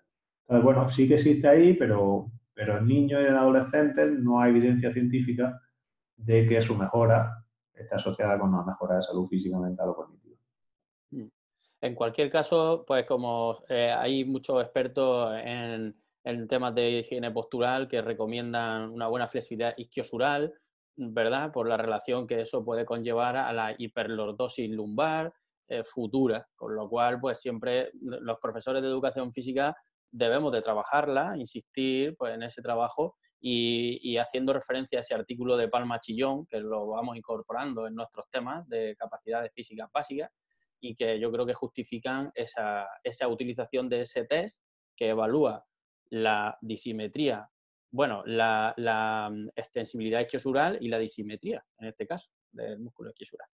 Pues, Fran, te hago otra cuestión. Mira, eh, también eh, la misma persona nos preguntaba que hay, pues, muchas, eh, las diapositivas que ponía, siempre ponías como unas recomendaciones de 6 a 17 años, sabiendo que ese margen de edad, pues, es muy dispar, ¿no? Entre niños de 6 y de 17. Yo intuyo que lo has hecho también porque en, la guía que hay, pues seguramente se diferencie un poco más eh, en cuanto a un prepuber, un puber o un adolescente, eh, pero por economizar el tiempo, ¿no? Imagino que también será así, ¿o qué? Sí, cuando la evidencia normalmente se resume por grupo de edad, eh, aunque hay diferencias importantes por cada año que pasa, sobre todo en esa etapa, pero al final dice, bueno, ¿cuántos estudios hay en este rango de edad? ¿Cuántos estudios hay en este otro rango? ¿no? yo he presentado porque, claro, las recomendaciones, la evidencia, como decía, son 700 páginas, muchas referencias, ¿no? Y yo he presentado de algún, a modo de ejemplo simplemente, esos seis pilares que afectaban principalmente a la etapa infantil, ¿no? Eh, pero, como digo, está toda la evidencia para niños, para adolescentes, para adultos, para ancianos, para personas embarazadas, para preescolares, es decir, que hay capítulos para cada una de las cosas. Yo lo que ha sido simplemente estructurar, argumentar el hilo de la conversación, pues basado en unos pilares básicos de salud física, mental y tal. O sea, que ha sido, a modo de ejemplo, el poner esa, ha sido, no lo he escrito yo esa diapositiva, sino que ha sido una foto literal de las recomendaciones de actividad física de, del 2018 de la americana. Ha sido una foto a modo de de, en uno, de los grupos de edad. Sí, de hecho, eh, me gustaría también eso, recalcar esa necesidad de mejorar, eh, o bueno, de cómo que la actividad física mejora la salud ósea y que ahí tenemos una serie de actividades y ejercicios que a veces mm, no se han trabajado por miedo en ese tipo de edades y que sabemos que, hay que hacerlo, ¿no? Como es el trabajo de fuerza, de saltos, de velocidad, incorporando esa capacidad física que a veces se olvidaba, ¿no? Como que se dedicaba solamente al alto rendimiento, ¿no? El trabajo de velocidad en niños había como mucho miedo para trabajarlo y que ahora eh, pues ya sabemos que es necesario trabajarlo. De hecho, me viene a la cabeza la tesis de Luis eh, Gracia Marco, que lo tenemos también ahí en el grupo de Granada, que su tesis la leyó en el 2011 y que también es una buena referencia ¿no? para hablar de la salud ósea. ¿Verdad, Fran?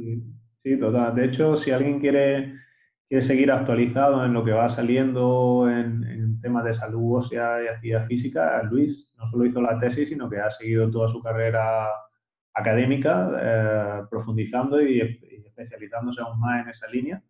Entonces, bueno, él hizo la tesis en ese tema, luego estuvo cinco años trabajando en el Reino Unido, en una, universidad líder en ciencias del deporte de allí del Reino Unido, que es la Universidad de Exeter, y ahí recibió un proyecto Marie Curie, que es muy prestigioso, para, y siguió con ello trabajando precisamente en, niños y adolescentes, un programa eh, osteogénico mejorara la salud ósea de, los niños y de los adolescentes. Y efectivamente obtuvo unos resultados muy grandes haciendo pues, todos estos ejercicios que tú dices, que a veces por, por ese miedo al niño que parece que es de cristal, ¿no? que no le vaya a pasar nada al niño adolescente, a veces no hacemos cosas que sí que está pasando, es que le estamos perjudicando si no lo hacemos. Entonces es fundamental trabajarlo en todos los niños en general, especialmente si hay, hay algunos niños que hacen mucho deporte pero es de tipo eh, antigravitatorio, digamos, como puede ser eh, la piscina, la natación, el ciclismo. Hay varios estudios también, hay otro grupo de referencia que conviene seguir en tema de materia de hueso. Voy a poner esto a cargar que se está terminando. Eh, que es el grupo de Germán Vicente en Zaragoza. este grupo de Zaragoza, junto con Luis, que viene de ese mismo grupo, pero que bueno, que se ha seguido trabajando en Reino Unido y ahora en Granada, eh, son los grupos referentes y han hecho estudios con adolescentes ciclistas, con adolescentes nadadores y, se ha demostrado claramente que es requisito, es necesario trabajar de forma específica eh, el impacto y el estímulo mecánico si no quieren que esos niños tengan problemas óseos en el, futuro. Es decir, que tanto en el niño normal como incluso en niños casi, digamos, de, de alto rendimiento, eh, es fundamental el trabajo de la salud ósea. ¿no? Y así las recomendaciones de actividad física así, así lo reflejan. Perdona que si enchufar esto, que si no nos quedamos sin batería. pues la verdad es que fantástico, Fran. Y otra, y otra cuestión que, bueno, no, la, no nos la han planteado por aquí, pero te la voy a plantear yo para que de alguna forma desmitificar el, el miedo, ¿no? Que hemos hablado ahora un poco de este tema, eh, el miedo de pasar o, de trabajar ¿no? con los alumnos con el famoso test de Kuznavet el test de ida y vuelta de 20 metros, incrementar máximo, que muchos profesores, muchos docentes tienen. Yo, yo no lo he tenido nunca porque siempre lo, he justificado y siempre lo he, em, hemos hablado de este tema muchas veces. Entonces, de alguna forma, para que salga de tu, de tu boca y no de la mía, que para que la gente pierda el miedo, a ver cuánta, cuántos niños, eh, no sé, perdieron el conocimiento en todos los test que habéis pasado a nivel, en todo el mundo. A ver si... Eso, Dani, es un tema, me alegro que lo hayas sacado porque es muy importante. Eh, de hecho, nosotros también nos preocupábamos por eso. Estábamos trabajando mucho en condición física y dice, vale, ¿cuáles son los beneficios de esto? Pero ¿cuáles son los riesgos de los test de condición física? Entonces, dentro del proyecto Alfa, una de las secciones que se miró de forma específica fue la seguridad, el riesgo y los posibles efectos adversos o eventos adversos que podían ocurrir durante los test. Entonces hicimos una, encuesta a todos los estudios que, recopilamos a nivel europeo e internacional para recopilar todas eh, las incidencias, eh, accidentes, cosas que se hubieran registrado durante las evaluaciones de condición física en, eh, miles y miles de, niños y adolescentes evaluados. Y, bueno, hubo algunas, algunos leves, tipo 15 eh, alguna caída, lo que puede pasar en unas clases de educación física. Pero no hubo, no hubo absolutamente ningún caso extremo, eh, serio, eh, que se pudiera destacar, tipo los, miedos que tenemos. Entonces, miedos que son, nosotros, yo ahora también como padre, tenemos muchos miedos que están ahí, que son infundados, y lo que nos, nos hace a veces actuar de forma sobreprotectora con los niños, que, por ejemplo, no queremos que vaya nuestro hijo de mi casa a la casa del lado, ¿no? Porque, ¿y si se lo va a llevar a alguien, no? ¿Cuántos casos ha habido de, de secuestro de niños en España en los últimos 30 años? Hubo, por desgracia, hubo un caso en Almería hace poco que parecía que podía haber sido eso y al final no lo fue, fue alguien cercano y no tuvo nada que ver con el riesgo de que se vaya. Entonces hay riesgos que realmente no existen o que son tan, tan, tan pequeños que son como 20.000 veces menos riesgo que coger el coche para llevar al niño al cole o cuando bajamos a la playa y sin embargo actuamos mucho contra ellos y contra ellos al final podemos tener un efecto negativo que sí que está demostrado que es que si los niños no hacen actividad física intensa, en este caso a modo de test, pero lo mismo aplica a hacer actividades de alta intensidad, el HIT, alguien dice HIT en niño, pero está loco, ¿no? Porque el HIT es la forma natural de moverse un niño en el patio, que corre todo lo que puede y luego se para cuando se cansa y luego vuelve a correr todo lo que puede y luego se para. Eso es lo como... sí. Pero es que además hay cada vez más evidencia. Ahora, eh, en, en, las revisiones que estamos haciendo para lo de la Organización Mundial de Salud, en los últimos dos años se acumulan unas 30, en etapa solo adulta, unos 30 trabajos de revisión sistemática metaanálisis centrados en HIT. Hasta tal punto, imaginaros, en niños es totalmente seguro trabajar con alta intensidad, tanto en test de como en las clases de educación física. Pero fijaros hasta qué punto es que se está empezando a usar más y más el HIT en pacientes cardíacos que, siempre clásicamente han llevado su pulsómetro, nunca puedes pasar de aquí, de esta actividad moderada, pero han visto que es que no, que es que además, eh, si con el HIT consiguen mejorar su capacidad aeróbica, su V2 más, más, están reduciendo el riesgo de mortalidad a tantos, eh, dos, tres veces más, que si hacen un entrenamiento más moderado. Y, y, eso, y sin embargo, el caso de eventos, accidentes y tal que ocurren es prácticamente inexistente. Entonces, sí, que hay mucho miedo normal quizá que se tenga y bueno, sí que voy a decir que hubo un caso que, que nos llamaron como anécdota, que nos pusieron en contacto a, varios, eh, a varias personas que hemos trabajado mucho con la condición física a nivel, a nivel mundial. Había gente de Australia, de Estados Unidos, en ese email. Y fue un caso que pasó en Finlandia, que están evaluando la condición física a nivel nacional, y un niño que murió haciendo el test de vez. Y imaginaros lo que, claro, se, se hizo una investigación exhaustiva para ver qué había pasado, ¿no? Bueno, lo primero es que el niño, el niño perdió el conocimiento, creo que era en el estadio 2 eh, o por ahí, es decir, cuando estaba a una intensidad muy, muy baja, más baja que, que, cualquier clase de educación física, es decir, que no tuvo nada que ver con hacer un test máximo, ¿vale? Que es quizá el miedo que hay. Segundo, se vio que es que el niño en realidad había perdido conocimiento varias veces en clases, sentado, en clases de aula, es decir, que, el niño había tenido algunos avisos de que algo no podía no estar bien y no se había actuado en consecuencia, o sea, no el cole, sino los padres en este caso, eh, no habían ido a los suficientes, bueno, a unas revisiones y a seguir qué podía pasar en esa persona. Bueno, al final tenía unos problemas congénitos y igual que podía haber pasado en cualquier situación del día, en una clase sentado, que como digo, hubo varios eventos antes, en un sofá durmiendo, que es donde ocurren muchos los accidentes cardiovasculares, o en cualquier de los minutos de las 24 horas del día, por probabilidad alguno puede caer cuando uno se está moviendo.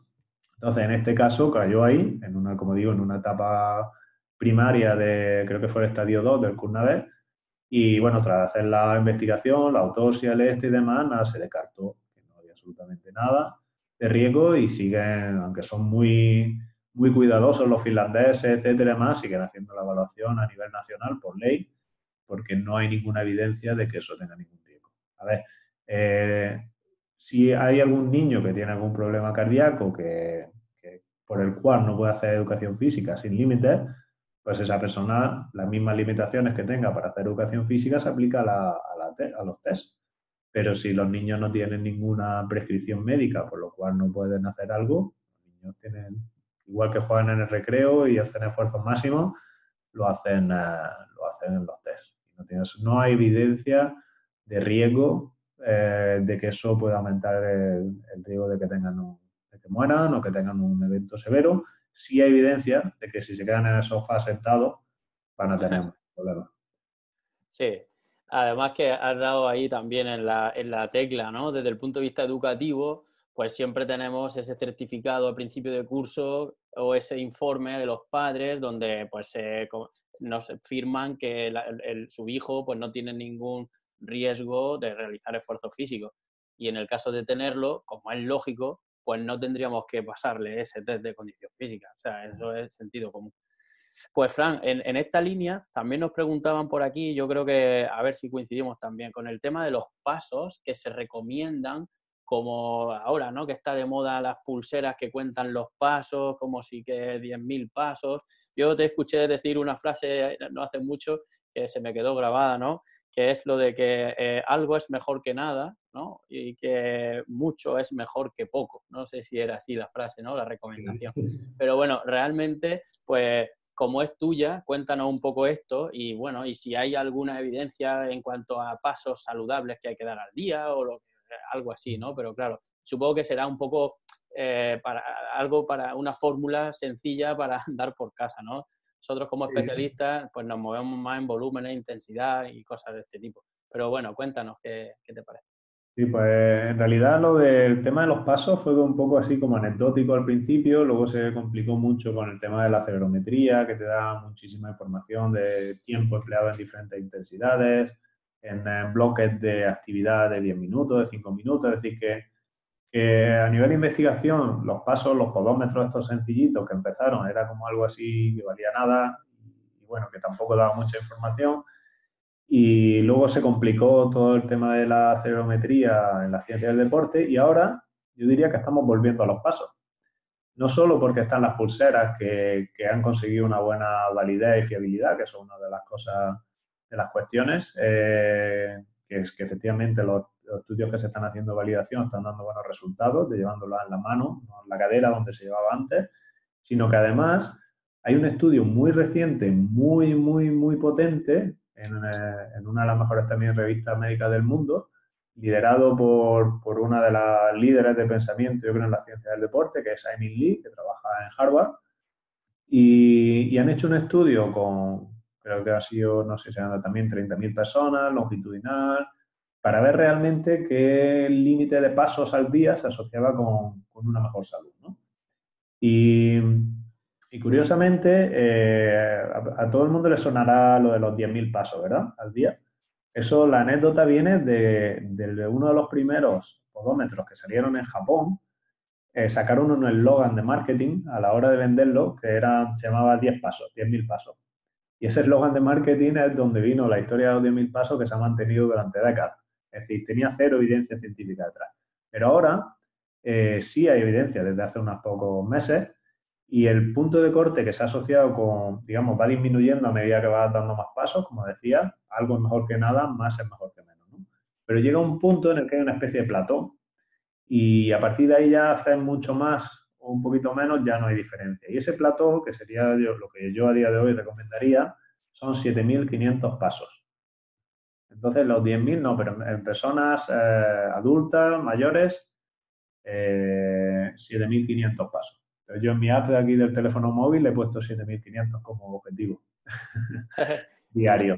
Así que ahora sí tenemos un poco más de evidencia y, y, aunque bueno, es algo sencillo, la métrica, lo cierto es que es muy robusto, es decir, que los diferentes dispositivos, aunque lleves el móvil en el bolsillo, en la mochila, en un bolso de hombro, hay estudios que han probado con la localización en todos esos sitios distintos y la medida del paso es muy buena, porque es como una aceleración, hace desaceleración en diferentes, en un momento concreto y se marca muy bien cuando hay otras partes de la acelerometría que son mucho más complejas de medir. Entonces ahora están saliendo eh, métricas nuevas que a partir del paso, pues dicen, vale, ¿cuántos pasos da por minuto? Que es la cadencia. Si das 100 pasos por minuto, eso sería equivalente a una actividad física moderada. Si das 130 pasos por minuto, sería equivalente a una actividad física vigorosa o intensa, ¿no? Entonces hemos ido, como decíamos, de los pasos que era algo sencillo, ya cada vez nos está dando más información y esa es una medida muy robusta y muy válida. Así que es muy interesante y de hecho eh, llegué el sábado de una reunión en, Lisboa con, un consorcio europeo que se ha montado que participan seis universidades, Granada es una de ellas, y está centrado en todo lo que es la, información digital que nos dan los móviles y los wearables y los dispositivos inteligentes pues, para las ciencias del deporte y para, para la salud. O que la idea vamos a investigar y uno de los, de los pilares centrales es precisamente los pasos medidos con los diferentes dispositivos. Qué, qué interesante, Fran. La verdad es que muy, muy, muy, muy interesante. Eh, pues mira, Fran, también nos hacían una consulta. Yo entiendo también que va un poco a, lo que es la forma de ser de los suecos, ¿no? Porque hablabas de esa cantidad de información siempre con estudios de, de una población de un millón y pico de suecos. Que si todos son suecos o algo así, nos preguntaba. Digo que es normal porque eso en España sería imposible, ¿no? Hacer una, una cantidad de datos desde tantos años, ¿no? Custodiarla no hay un estudio similar ¿no? a nivel mundial. No, no, no. no. Eh, como dice, los suecos son, son únicos para muchas cosas y, ejemplos, ejemplares para muchas cosas. Y bueno, ellos lo que hacían era que todas las personas que, que estaban por ley obligadas a hacer el servicio militar tenían que pasar una serie de pruebas. Y en esas pruebas decidían si la persona estaba apta o no para hacer el servicio militar. Entonces, luego lo harían o no lo harían, pero esas pruebas las hacía todo el mundo con unas muy pocas excepciones, que era una enfermedad muy severa, que casi no podían venir, o una discapacidad muy grande, o casos muy concretos, que era creo que menos, de un 0,3% o algo así. Pues durante una serie de años, que creo que fue desde los años 50 y pico hasta 70 y pico, eh, que era por ley, digamos, está medida toda la población con esos test, prácticamente toda la población. Y, como dices, eh, imagínate en los años 50 y pico, anotando eso porque todavía no había ordenadores, luego compra ordenadores y luego que alguien se ponga a meter toda esa información de todas esas variables y además que las pueda conectar con los registros de los hospitales, con los registros de extranjería. Eh, comentaba si eran suecos, si no eran suecos. Eh, hay inmigración y inmigración como en todos sitios, pero estaba controlado también eso en los registros. Y de alguna manera ellos tienen su DNI igual que nosotros y todos los registros los conectaron usando el DNI de, de esas personas. ¿no? Entonces es un trabajo realmente tedioso, increíble, parece ciencia ficción, pero que a lo largo de los años han ido organizando muy bien toda esa información, la han ido digitalizando cuando, cuando la parte de la era digital ha ido llegando y han conseguido poner toda esa base de datos juntas y además ponerla al servicio de la sociedad para que puedas trabajar con ella. O sea, son anónimas, obviamente, tú no, puedes, tú no ves el DNI ni nada que pueda identificar a las personas, pero tú tienes datos poblacionales de pues, una cantidad de cosas interesantísimas que están avanzando el conocimiento científico gracias a ese trabajo que han hecho, ¿no? Eh, eso eh, no hay otro ejemplo como ese y la verdad es que, es una maravilla y una suerte haber podido trabajar. La verdad es que la primera vez le escribí un email a un, a un investigador y digo, tengo esta idea y vosotros tenéis estos datos, ¿podremos trabajar juntos? Y pensando que me iba a mandar a tomar por saco y me dijo que sí y, ese fue el primer trabajo de 2012. Y ahora estos últimos que, he presentado, que se han publicado en 2019, pues son con una última estancia que hicimos toda la familia, que nos fuimos a Suecia en 2016 y estuvimos allí unos meses y bueno, hicimos la solicitud al comité ético, solicitamos los datos, conseguimos los datos, hemos trabajado durante dos o tres años en ellos hasta que han salido estos trabajos bastante importantes. Qué, bien, Fran. Pues no te queremos robar mucho tiempo. Esta pregunta última ya, ya es la última. Eh, es un poco, yo creo que la futura línea de investigación que vaya a tener, porque yo cuando la he leído por aquí, pues no sé si tendréis respuesta. Eh, nos preguntaba que, que, si sabemos, o sea, si se sabe, la, dijéramos que después de aplicar esos programas de intervención, ¿qué efecto puede tener reversible para el cerebro? Porque claro, aquí está también esa continuidad que tanto luchamos, tanto docentes como investigadores, para que los programas que se están haciendo tan buenos como este de Active Brain, eh, pues que no termine y ahora esos niños que, ¿no? Esa reversibilidad en sus mejoras, tanto en condición física como en, a nivel cognitivo, si se sabe algo con respecto a eso. Eh, la verdad es que prácticamente no hay ningún estudio que yo conozca que, esté mirando realmente los cambios que se producen a nivel de cerebro, eh, cuánto tiempo tardan en desaparecer, si desaparecen del todo, si se queda algún efecto residual, digamos, a lo mejor pierdes, pero no llega a los niveles iniciales. La verdad es que no hay nada. Nosotros sí en el estudio ActiveBrain sí tenemos una medida antes de la intervención, otra después y otra al año, a los, creo que a los 10 meses, 9-10 meses aproximadamente, con la idea de ver qué efectos, de los efectos que hemos observado, que se mantiene una vez que retira la intervención. A ver si de alguna manera, a lo mejor porque siguen haciendo algo, porque han hecho actividad física durante un tiempo y pueda tener una cierta adherencia, o bien, o bien igual desaparece todo. Pero la verdad es que no se sabe absolutamente nada. Mi hipótesis es que desaparece si es una aplicación relativa, una intervención relativamente corta como esta, de 4 o 5 meses, probablemente desaparezca todo eh, el efecto, eh, o casi todo. Entonces, ¿qué es lo que nos estaría diciendo? Que efectivamente estos estudios nos sirven para ver que si haces algo, tienes este efecto. ¿Y cuál es el objetivo? El objetivo es eh, crear trayectorias de, de, vida activa, ¿no? Es decir, una intervención de cuatro meses pues tiene un efecto que desaparecería. Pero la idea es que esto vaya concienciando a familias, a gente, a escuelas, para que la actividad física no sea una intervención de cuatro meses, sino que sea una forma de vida.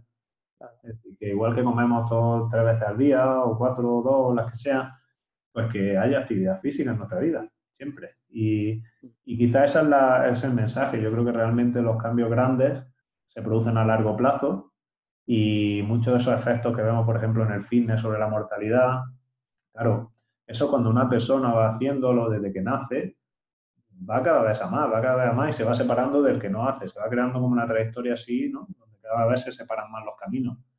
Y eso yo creo que es el concepto que, en el que yo entiendo la actividad física, como una trayectoria de vida, en el que intentar que más gente se enganche a ese estilo de vida activo desde que nacen. Yo lo estoy intentando con mis dos hijas pequeñas, vamos al mini deporte toda la semana, vamos andando a los sitios, los fines de semana intentamos ir al campo, y bueno, intentar que crezcan en un estilo de vida activo y con suerte, ojalá luego lo, quieran mantener. Sí, claro que sí. Es complicado, ¿no? Pero bueno, que, así es como lo veo. Efectivamente, los que han hecho la pregunta tienen razón. Eh, probablemente gran parte de lo que se gane se pierda cuando se retira el programa. Y, pero no hay evidencia, no se sabe. Eh, pero bueno, probablemente sea así. Y si es así, lo que nos estaría diciendo es que, bueno, pues que hay que hay que asumir que igual que los programas de pérdida de peso, que pierde un montón y luego lo recupera y gana, eh, pues no, que esto hay que tomarlo como estilo de vida. La nutrición, la actividad física, el consumo de tabaco, etc. Hay que intentar tener estilo de vida saludable. Pues sí, yo creo que ese es el mensaje. Y más para una persona que está preparándose una oposición, ¿verdad? Con todas las evidencias que, está, que nos has presentado, como la actividad física pues a corto plazo ya hay unos cambios. Entonces, pues con mucha más eh, consistencia y, a nivel científico, eh, cuanto más se acerque el día del examen, que normalmente es cuando más sedentario te haces, ¿verdad? Todos lo hemos vivido, cuando te llega la época de máximo trabajo es cuando más sedentario estás porque estás más tiempo sentado queriendo estudiar, pues eh, deberíamos cambiar ese estilo y, y ser totalmente activos durante todos los días y más cuando tenemos el examen. ¿Verdad que sí, Fran? Totalmente de acuerdo. De hecho, cuando mi trabajo también es bastante exigente desde el punto de vista cognitivo, porque siempre investigando el ordenador, siempre sentado, siempre estudiando. Y yo creo que lo que nos salva para haber podido seguir haciendo todas estas investigaciones y todas estas cosas ha sido siempre esa actividad física, ¿no? Yo creo que a más nivel de estrés, más necesario para poder mantener un equilibrio mental saludable eh, es, esa actividad física. ¿no? Por eso en la presentación de hoy he querido no centrarme solo en el rendimiento cognitivo, sino mostrar que para rendir tienes que estar sano en todo, si no, no vas a rendir. Y he ido un poquito más allá con la salud mental y con la salud física, pues para dar esa idea, ¿no? que si al final descompensas la balanza, eh, vas a rendir menos, seguro, vas a tener más riesgo de, de ponerte malo, que puede pasar especialmente cuando suben los niveles de estrés y que, y que eso te haga rendir menos, poder estudiar menos y, tener un mejor resultado en tus posiciones. Pues eh, con esto yo, yo, creo que terminamos, Fran, que ya te hemos robado mucho tiempo. muchísimas gracias, de verdad. Eh, pues. gracias. Eh, no podemos ya agradecerte, agradecértelo más. Así que tú tienes la última palabra, Fran. Despídenos como a ti te dé la gana. Nada, que sigáis eh, con, esta, con esta iniciativa tan bonita e interesante que habéis creado de Opospil, que mucha gente pueda seguir y ir aprendiendo de diferentes cosas, diferentes temáticas y que animaros, que vaya muy bien, que la gente se enganche y sobre todo que nos enganchemos todos a la actividad física. Un abrazo desde Granada y saludo a, a toda la gente que nos esté viendo. Claro que sí. Un fuerte abrazo, Fran. Hasta luego. Adiós.